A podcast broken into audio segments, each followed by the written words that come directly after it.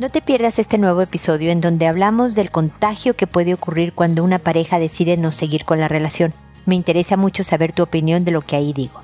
Esto es, pregúntale a Mónica.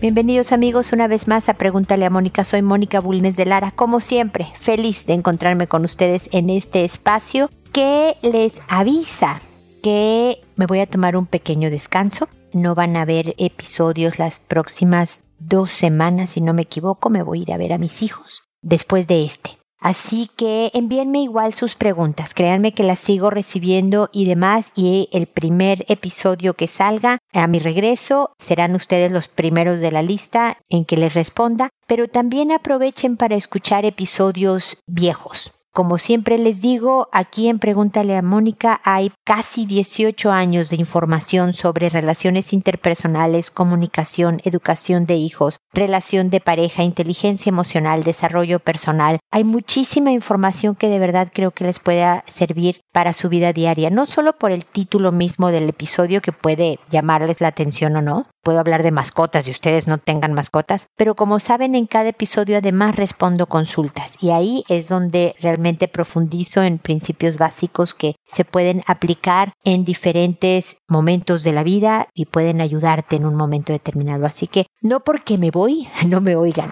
sigan conectados conmigo y desde luego en las redes sociales he estado haciendo la tarea intensamente desde días antes para llevarme ya listas las publicaciones y demás que va a haber en redes sociales, en Instagram y, Twitter y todo esto voy a seguir este Facebook y todas las demás redes sociales en las que estoy como Pregúntale a Mónica. Ahí va a seguir saliendo información con ideas, citas, comentarios para eso, ayudarnos entre todos a hacer una vida mejor. El tema del episodio del día de hoy es, le llamé epidemia de separaciones y divorcios, ¿no? Porque suele pasar que cuando en un grupo de amigos una de las parejas se, se separa o se divorcia, rompe la relación, todos los demás se cuestionan, todas las demás parejas de ese grupo y a veces los familiares de esta pareja, cuestionan su propia relación, analizan dónde está esta trayectoria que has vivido con tu pareja y también tu estado personal. Es un momento de crisis. La crisis es una sacudida, una invitación a análisis y cambio que puede provocar que haya un contagiadero, ¿no? Que se separó uno y se divorció el otro y entonces rompió el otro y entonces no sé qué. Y yo creo que todas las crisis son buenas. Yo creo que sacudir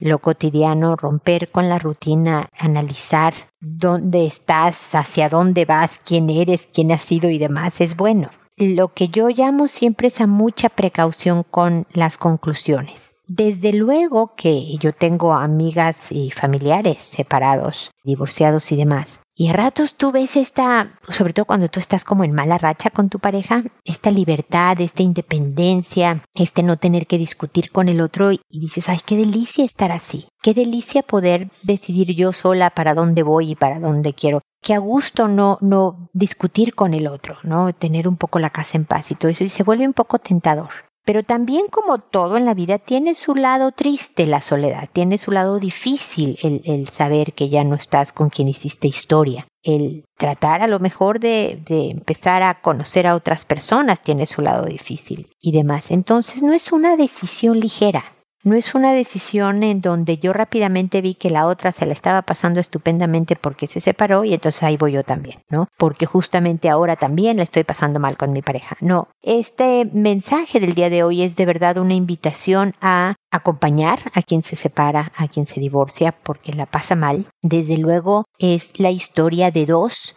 que por diferentes razones no pudieron mantener viva esta relación, pero igual es difícil y triste para esa persona que se está separando. Entonces es bueno que esté junto a ti, como su amiga, como su familiar, como... Pero también analiza tu conducta, analiza tus puntos de vista, analiza dónde estás y mejora. Mejora tu relación, mejora como persona, mejora aprende y sácale jugo a la experiencia del otro para que incrementes tu inteligencia emocional y puedas tener una mejor vida. Ojalá junto a tu pareja, ya sabes que yo soy pro familia, para que no nada más un contagio momentáneo se haga dueño de las decisiones importantes de tu vida y luego hay arrepentimientos, ¿no? Entonces espero que esta pequeña reflexión de este, reflexión inicial de este episodio te sea útil para ponerle freno a lo mejor a algo que ya estabas cocinando y que tal vez no sea la mejor opción en este momento.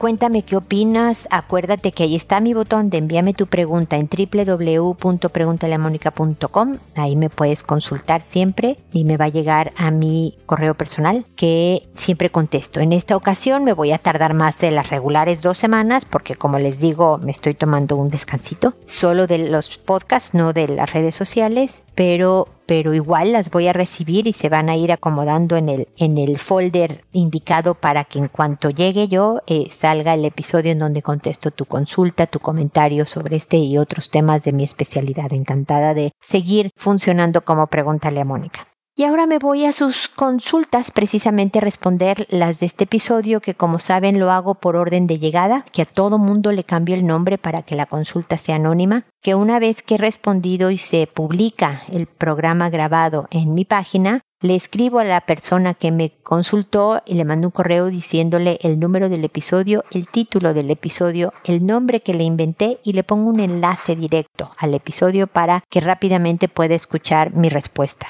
a su correo. Que lo hago por audio a través de este podcast y no por escrito, porque siempre les digo, creo que el tono en que me oyen hablar y todo eso ayuda en, la transmisión mejor del lenguaje, del, del, mensaje que quiero decirles, pero además porque me escuchan mucho más personas de las que me escriben y por lo tanto puede servirle alguna idea, alguna estrategia que yo sugiera por este lado a otra persona que puede estar pasando por situaciones similares, ¿no? ¿Qué más? Que yo lo hago por orden de llegada, que a todo mundo le cambie el nombre, que me tardo generalmente dos semanas, pero en esta ocasión va a ser más, que les agradezco siempre su paciencia y comprensión. Creo que ya son todas las reglas del, programa, toda la estructura en general de Pregúntale a Mónica y el día de hoy empiezo con Tomasa, que me dice, mis hijos me ven susceptible y me atacan constantemente. Me ven como a una enemiga. Me esfuerzo por ser buena madre, pero ellos hacen eso. Y con mi esposo no. Todos se la agarran solo conmigo. Mi hijo se está separando. Traigo a los tres hijos acá todo el día para que no estén solitos en la casa. Y me dice que yo estoy ayudando a su ex y estoy haciendo el papel de madre y no es así. Estoy colaborando ya que la mamá y el papá están ausentes. Mi hijo vive en otro lado y la mamá descubrió ahora que es joven y sale de noche todas las noches. Mi nieta mayor es mujer de 18 años y se está haciendo cargo de dos hermanitos de 5 y 3 años. ¿Cómo dejarla sola con eso? Él insulta y me dice de todo porque sufro de ansiedad y paro a emergencias por estas situaciones. Con mi hija de 31 somos muy unidas, hablamos todo el tiempo, pero por ahí si digo algo que le molesta, explota, insulta. Y pasan semanas que no me habla y me duele terriblemente. Ni siquiera puedo tener contacto con sus hijitos que son muy pegados a mí. Ella es solitaria. A su casa no va nadie. Ella tampoco sale a ningún lado. Se dedica sola a sus hijas 100% del tiempo. Lo peor es que ella cree que tiene la razón. Lo último fue que compró regalos para el Día del Niño muy caros para sus nenas y los escondió acá en un taller de cocina donde yo trabajo. Esa noche vino a buscarlos. Mis otros tres nietos estaban en mi casa. Le pedí por favor que los pase medio escondidos ya que los niños podrían pensar que eran para ellos esos regalos. Me insultó, me dijo que ella no tenía la culpa que los padres de sus sobrinos no se preocuparan de comprarles algo, que si por ella fuera, si tuviera dinero, se iría a vivir a otro lado. Ella vive en un departamento que construimos nosotros arriba de nuestra casa. No paga alquiler ni nada de eso. Yo soy sostén del hogar y mantengo mi casa haciendo pasteles que vendo.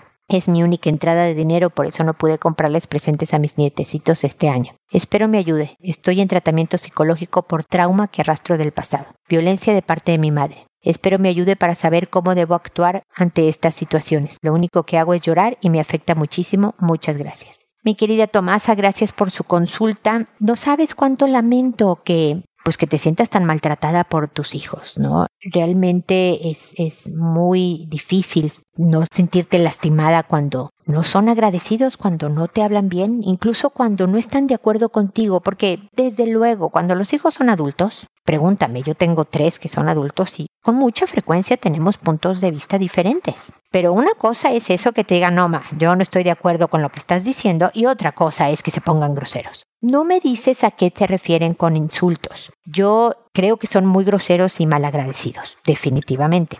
Ahorita te doy de todas maneras otras perspectivas para poder darle contexto a todo esto. Pero también me gustaría que lo comentaras con tu terapeuta, Tomasa, porque cuando alguien ha sido lastimado, y me dices que una experiencia traumática con una madre violenta, tan fuertemente como tú has sido lastimada, estás hipersensible. No estoy diciendo, escúchame bien, que no sean groseros tus hijos, que no sean malagradecidos. Pero quisiera saber a qué le llamas al insulto, porque el ejemplo que yo normalmente doy, Tomasa, es que cuando te tomas un líquido muy caliente, un café, un té súper caliente, te quema la lengua, ¿no es así? Y todo el día tienes la lengua lastimada por la quemada que te pusiste con ese café o ese té. E incluso el agua tibia, el agua fresca te puede doler porque está lastimada tu lengua, porque ya te quemaste antes. Entonces, a lo mejor yo oigo lo que te dice tu hija o lo que te dice tu hijo y digo, sí, son unos ingratos, malagradecidos, pero no lo veo como insulto. ¿Me explico? Sigue siendo grosero y sigue siendo inaceptable, Tomasa. Lo que estoy tratando es darle verdaderamente proporción a las cosas. Puede que yo estoy equivocada. No, Mónica, me están diciendo groserías, ¿no? Me mientan la madre, como decimos en México. Ah, no, eso es un insulto gravísimo y todo está pésimo. No lo sé, no me lo especificas, pero quería darte esta perspectiva para tu reflexión, para el análisis a lo mejor con tu terapeuta. Otra cosa es lo de tu hijo. Yo creo que él está sumamente enojado y lastimado por el rompimiento de su relación. Está sumamente ardido, enojado, muy enojado y lastimado por el comportamiento de la madre de sus hijos, ¿no? Que se va de fiesta dejando a los hijos solos. Claro que él también está lejos. Si quisiera que se educaran a los hijos con sus papás, él podría llevárselos o venir por ellos y estar con ellos. Si no quieren que los cuides tú, ¿me explico? Lo que creo, mi querida Tomasa, es que es lógico, también te entiendo porque yo soy madre y uno no quiere perder a los hijos y no quieres perder a los nietos, desde luego, ¿no? Entonces, les permites que te hablen o que te hagan cosas para llevar la fiesta en paz, para que no se terminen de ir, para que no te deje de hablar por completo esta hija con la que si eres unida y demás, pero que no les deberías de permitir. Me explicó, desgraciadamente cuando no le ponemos límites a los que queremos, si no tenemos cuidado, se pueden sobrepasar y nos atropellan. Entonces, el decirle a tu hijo, a ver, a mí no me hablas así, por favor, cuando me hables, habla para saludar, para preguntar para tus hijos, me puedes decir no estoy de acuerdo. Pero yo tampoco estoy de acuerdo con que tu hija mayor esté criando a los menores. Y tampoco estoy de acuerdo en que estén solos. ¿No quieres que lo haga yo? Entonces vente tú pero no le corresponde a tu hija y se ve que tu ex mujer no lo está haciendo. Entonces, yo quisiera seguir apoyando a mi nieta mayor. Es a la que estoy apoyando y a ti te voy a hablar siempre y te quiero muchísimo, hijo, pero así no me hablas. Me explico un poco de, de firmeza. Es difícil con tu historia, lo poco que me cuentas, el encontrar ese valor de es que me va a dejar de hablar, ¿no? Si ya así me habla horrible, pero me habla, realmente los hijos, tarde o temprano, espero, espero, Tomás, reconocen quién es quién en su vida, quién ha estado al pie del cañón y quién no, ¿no? Tu hija, tu hija vive sin renta gracias a ustedes a ti tu marido, sobre todo a ti, ¿no? Entonces, el que te cante que si yo tuviera dinero me iría, por Dios no te detengas, hijita. Pero es la última vez que guardas juguetes en mi taller porque no quiero lastimar a mis otros nietos que no tienen la fortuna que tienen tus hijos. Entonces, eh, ay mamá, es que como, y te va a dejar de hablar un rato y mantente firme. Sé tú la que no le quieres hablar con ella. Sé tú la ofendida, mi querida Tomasa, pero con puro amor, ¿eh? diciéndole, solo esto lo hago porque te quiero muchísimo, hija. Y no creo que te hago bien dejándote hablarme así. Te hago un daño permitiéndote que le faltes al respeto a tu mamá, hijita. Podemos estar no de acuerdo, se vale perfectamente tener desacuerdos. Pero a mí no me insultas, pero a mí no me cantas que no te importa lastimar a unos niños porque no es tu culpa. De acuerdo, no es tu culpa. Pero es como ver a un niño pobre en la calle y, ¿no? y salpicarlo de agua porque pues, no es mi culpa que estaba en la calle porque no tenga casa porque sus papás no se la pusieron. Entonces yo pasé por ahí y lo mojé. O sea, aún así necesitamos ser compasivos y caritativos y considerados. Entonces, me explico, trabaja, mi querida Tomasa, con tu terapeuta, con tu psicóloga o psicólogo, sobre este fortalecimiento tuyo para establecer límites. Con cariñosa firmeza, fíjate con qué te lo estoy diciendo. No que te pongas tú a insultar de regreso, por Dios, no, yo no quiero una guerra de insultos entre tu familia, eso solo lastima y aleja mucho más. Pero sí, con mucho amor decirles, hijito, hijita, los amo con todo mi corazón, quiero que nos hablemos siempre y que nos queramos y estemos cercanos, pero es la última vez que me hablan así. Si por teléfono me estás diciendo cosas que me ofenden y me lastiman, hijo, te voy a decir, te quiero mucho, hablamos mañana, y le cuelgas.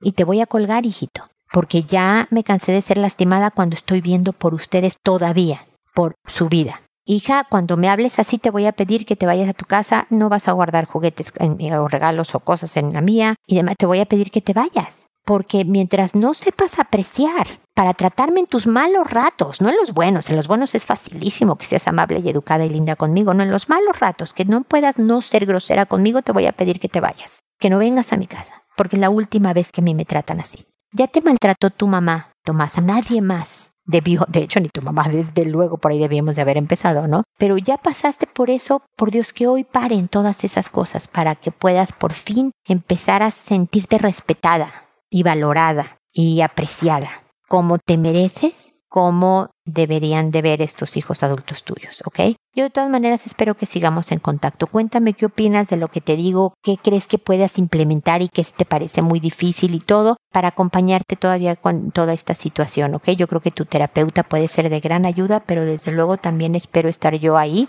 a tu lado tratando de hacer un mejor ambiente familiar, ¿ok? Un abrazo a todos tus nietecitos. Luego está Venancia que me dice, sí, me, escribió Venancia diciéndome que tenía una bajísima autoestima. Entonces yo le dije, ¿a qué te refieres? Pues para, porque no me escribió a través de www.preguntaleamónica.com en el botón envíame tu pregunta, donde me da más contexto. Y me dijo, siento que nadie me quiere escuchar, porque ya estoy vieja. Tengo 65. Tengo amigas de mi edad, pero pasan ocupadas. Me siento como siempre me he sentido, muy fea, chica, ahora arrugada, como globo desinflado. Tengo una depresión mayor severa crónica, pero me la estoy tratando. Tomo muchos remedios. El psiquiatra dice que tengo el cuadro perfecto con los medicamentos. Por mí no saliera ni del dormitorio. Pero vivo sola, debo hacerlo para comprar, etc. Cuando no tengo que salir, ando en pijamas todo el día. Muchas gracias por atenderme. A ver, Venancia, yo voy a cumplir 60 en tres meses, creo. Entonces te voy pisando los talones. No nos digamos viejas. Estamos mayores, estamos grandecitas.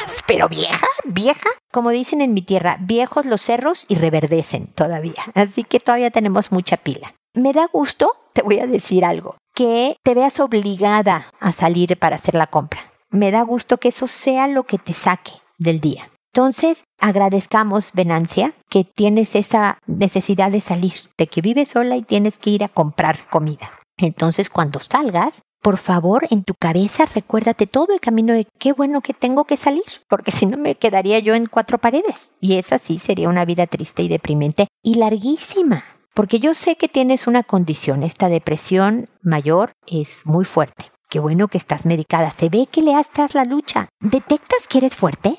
¿Te das cuenta? O, tampoco. O te das cuenta de que estás vieja, que estás arrugada como globo desinflado. ¿Qué onda con tu descripción, Venancia? Que nada más te estás fijando en, en eso malo. Que estás fea, yo quisiera verte, porque dudo que estés fea. ¿Sabes la parte que me gusta más de mi físico? Mis pies mis pies, ¿cómo ves? Que es lo que más me parece bonito de mi físico. Lo feo es muy relativo, pero bueno, ¿Te das cuenta del, lado oscuro? ¿O también volteas y dices, mira, he de ser fuerte porque sí estoy en tratamiento, fíjate. Sí me tomo mis medicinas. Sí salgo a las compras. Algo tengo de positivo, ¿no? Soy fuerte. Porque sin ganas de salir salgo. Sin quererme quitar la pijama, me la quito. El día que no salgo me la quedo todo el día. Otra sugerencia, Venancia, cuando tengas un dinerito por ahí, cómprate unos pants, como decimos en México, buzo se dice en Chile, no sé de qué país seas, pero ya sabes usar esa ropa deportiva.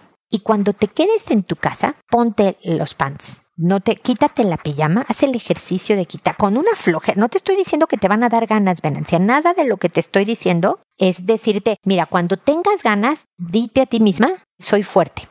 Cuando tengas ganas, di qué bueno que tengo que salir a hacer la compra. No, no es cuando tengas ganas. Aunque no tengas ganas, a pesar de no tener ganas, hazlo. Dite a ti misma, qué bueno que por lo menos me veo obligada a tener que salir para poder ver el cielo, ver al perro callejero, ver a la gente que camina. Ayer que yo estaba caminando por la calle, iba precisamente a la farmacia a comprar remedios, ya ves los achaques de la edad, medicinas, veía un gorrioncito muy simpático ahí picoteando el pasto en el piso. Y me volteo y veo eso y digo, ay, qué lindo está ese pajarito tan pequeñito, ¿no? Esas tonterías van provocando en tu organismo efectos tipo un antidepresivo sacan adentro de tu organismo dopamina, endorfinas, las hormonas del bienestar, alivian tu alma, Venancia. Decir soy fuerte, quitarte la pijama y ponerte los pants, el buzo, ¿no? La ropa deportiva, no sé cómo decirlo. Todo eso, voltear a ver el gorrioncito, que el cielo está azul o está medio nublado, pero ahí se ve un pedacito de azul, qué bueno que no está lloviendo porque no traigo paraguas. Esas tonterías alivian que parecen chiquitas pero son increíblemente poderosas. Última sugerencia por el momento, Venancia, porque yo espero que sigamos en contacto. Es que me parece buenísima onda que tengas amigas. Yo tengo amigas con diferentes grados de ocupación.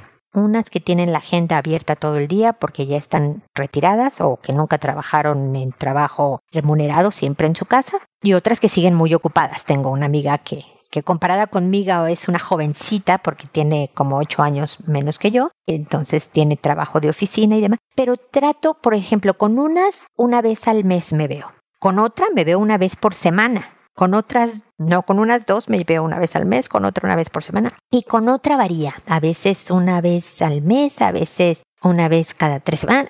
Esa no tenemos como punto fijo. Me explico, yo no tengo muchas amigas. Yo no soy de muchas amigas, pero tengo las amigas que quiero y la paso bien. Grupos grandes de gente medio me hago bien.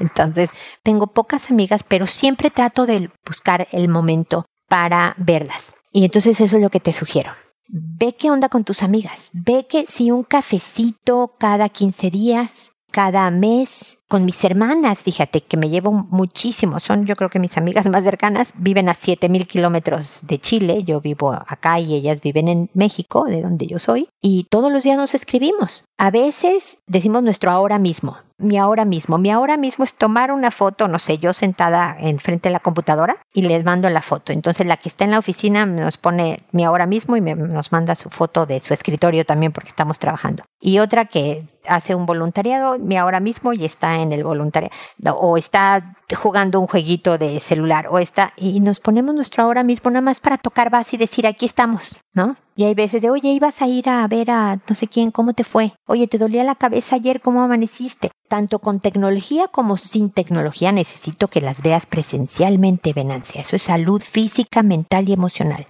Organiza cafecito, organiza algo en diferentes tiempos con cada grupo, con cada amiga, para que, aunque estén ocupadas, encuentren el espacio y espero que sigamos de verdad en contacto. Escríbeme y dime cosas, ¿ok? Para ver cómo vas y yo poderte acompañar, porque yo creo que tu autoestima ahí está, nada más no, no vista, no la estás volteando a ver, ahí está escondida, porque me sorprende tu fortaleza de atenderte, de salir a la compra, de escribirme, por ejemplo, ¿no? Entonces no has tirado la toalla y somos todavía jóvenes, mi querida Venancia, tenemos pila por delante, así que espero tus comentarios, ¿ok? Yago me dice, hola Mónica, la verdad te escribo de agobio y preocupación. Contexto, estoy en una relación de 10 meses, pero en estos últimos meses hemos tomado una actitud defensiva ante formas de ser, opiniones y otras cosas que realiza la otra persona. Esto nos ha llevado a discutir verbalmente, en las que soy yo principalmente el que calma o intenta llegar a un consenso del tema, pero estas se están haciendo más recurrentes y están desgastando la relación, a un punto para mí crítico. Realmente me gusta mi pareja y la quiero demasiado y no quiero que tengamos que alejarnos por algo que a mi parecer se puede solucionar. Yago, yo espero que puedan solucionarlo. Ojalá le pongas este audio, porque como sabes, no te llamas Yago. Ella no sabrá de quién estamos hablando ni nada. Este, y estamos tratando de lograr que ustedes permanezcan juntos. Espero que no provoque un problema el que cómo le escribiste y cómo dijiste que ay sí, tú eras el que principalmente calma las cosas y llega el consenso, no es cierto y demás, ¿no? Sino que lo vea como de verdad un intento de encontrar la forma de dejar de discutir. Para discutir es una lucha de poder. Es alguien tirando la cuerda para su lado mientras que el otro tira la cuerda para su propio lado, que es el lado opuesto. Y alguien tiene que soltar la cuerda. Pero soltar la cuerda no quiere seguir rendirse. A lo mejor es un poco enfocarse en la tarea concreta a lograr. Cuando discuten es tú qué quieres, porque defenderse no sirve, o sea, claro que sirve para que no seas lastimado, pero no concreta en la solución. Entonces el voltear y no, no el de, a ver, calmémonos, sigamos hablando y demás, es, a ver, ¿qué quieres? ¿Que ponga el vaso en esta mesa y no en esta otra mesa? ¿Esa es la solución del problema? ¿Qué quieres que haga cuando? ¿No quieres venir a acompañarme a ver a mis papás? Yo sí quiero que me acompañes a ver a mis papás. A ver, ¿a qué acuerdo podemos llegar? ¿Cada cuándo me puedes acompañar? ¿O en qué contexto? A lo mejor no en casa de mis papás, pero podemos quedar en un parque a hablar mientras paseamos perros. No sé. En la tarea, no en el uno y en el otro.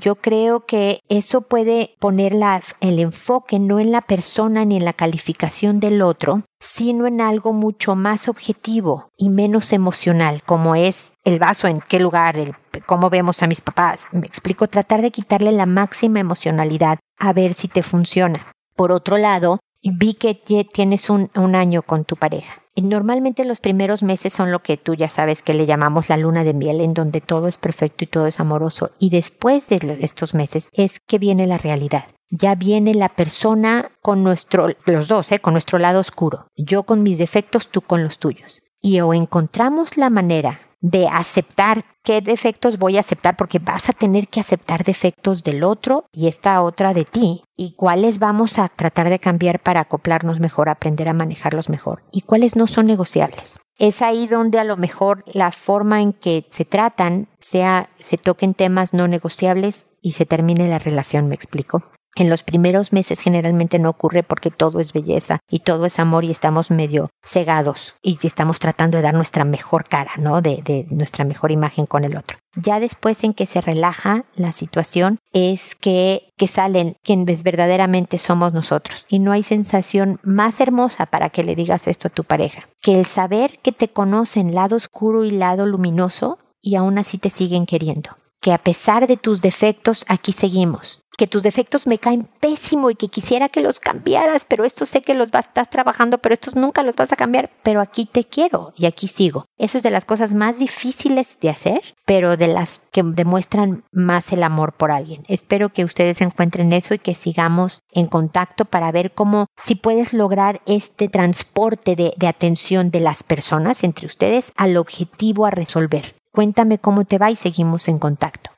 Y hoy alargo un poco más el episodio porque Anabel es la última que tengo y me quería ir de vacaciones respondiendo todas mis preguntas pendientes y Anabel me dice mi historia. Mi hija mayor comenzó con un novio y tomó la decisión de irse de la casa sin razón alguna. No quiere hablar. Cuando logramos que viniera a casa se dedica a gritarnos cosas horribles. Nosotros entendemos que ella quiera vivir con él, pero no logramos entender por qué no escucha que no tiene para irse. Es una niña amada, así que aquí nos tiene pensando qué fue lo que pasó. ¿Qué hicimos mal? Lo más terrible es que ella nos dijo que ha pasado hambre, frío, que nosotros no nos preocupamos por ella. Nos exige que debemos darle una cantidad de dinero para que viva. Suponemos que está viviendo en la casa de los papás del novio. Vivimos en la misma ciudad y no sabemos dónde viven. Fuimos a donde se supone que viven, pero no están ahí. Va a la universidad, hace sus cosas, pero sabemos muy poco de ella. Le hablo por WhatsApp, no responde. La llamamos, tampoco responde. Solo habla cuando necesita dinero para sus gastos y lo pide de muy mala forma. De verdad, no sabemos qué pasó.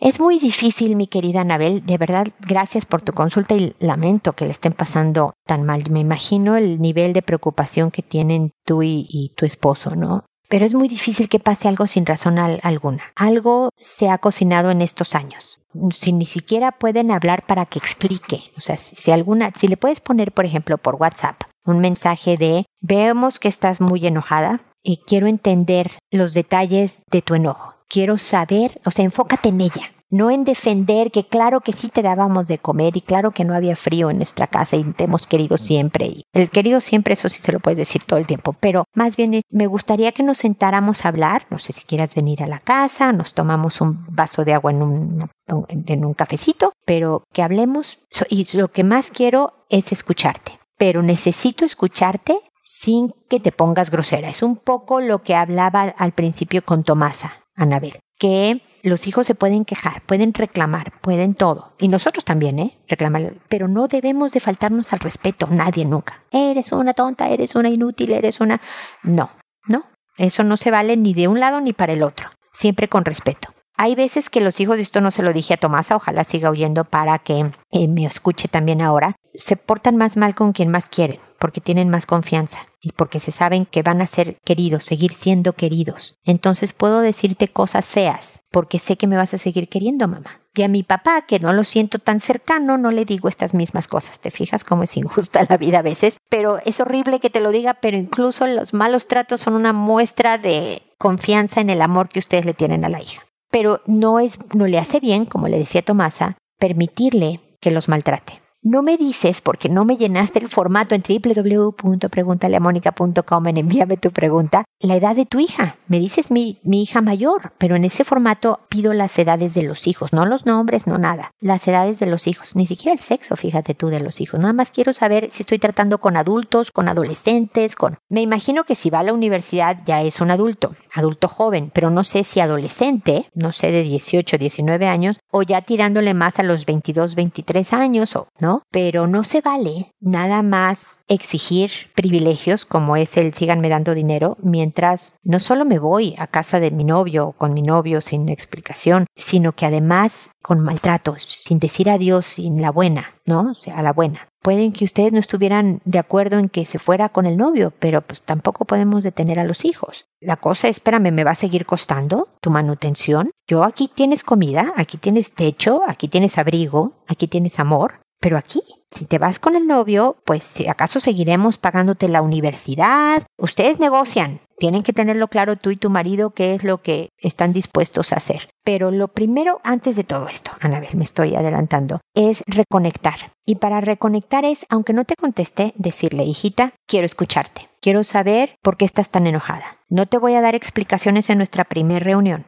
Quiero nada más oírte, saber por qué te fuiste, por qué ¿Por qué estás tan enojada con nosotros? Quiero entender qué te hicimos, qué te pasó. No estás diciendo si somos culpables, no somos culpables, me disculpo, nada, no, Anabel. Entonces, hija, cuando quieras hablar, por aquí me puedes decir cuándo y en dónde nos vemos. Pero sí te voy a pedir, por favor, que sea con educación. Puedes estar enojada conmigo, pero sin ser grosera. Así que espero que me digas cuándo y dónde nos vemos. Y dejas el mensaje y se acabó. Mi sugerencia es que hasta ahorita les pagues la universidad si la sigue atendiendo, pero que venga a pedir mesada. No estoy entendiendo bien cómo es posible que pueda seguir recibiendo mesada cuando ya no es hija de la casa. Me explicó a menos que en ese acuerdo hayan quedado. Lo primero es empezar a hablar un contacto de comunicación porque sin esa cercanía, lo demás que ustedes le puedan decir o no, nadie se va a escuchar.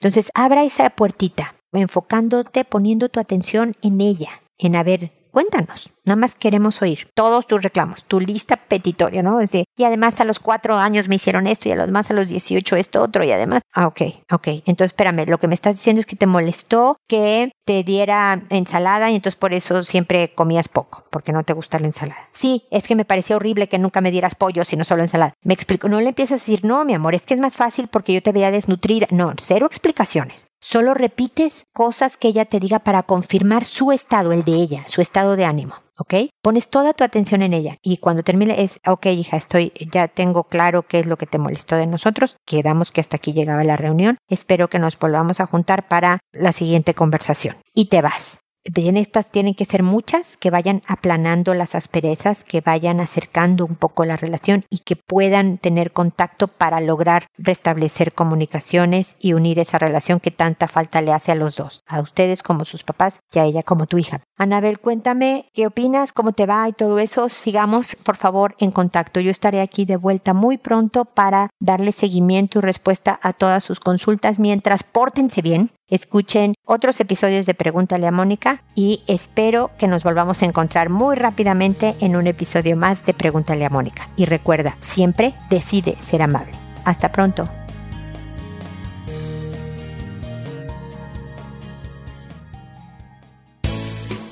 ¿Problemas en tus relaciones? No te preocupes, manda tu caso, juntos encontraremos la solución. www.preguntaleamónica.com Recuerda que tu familia es lo más importante.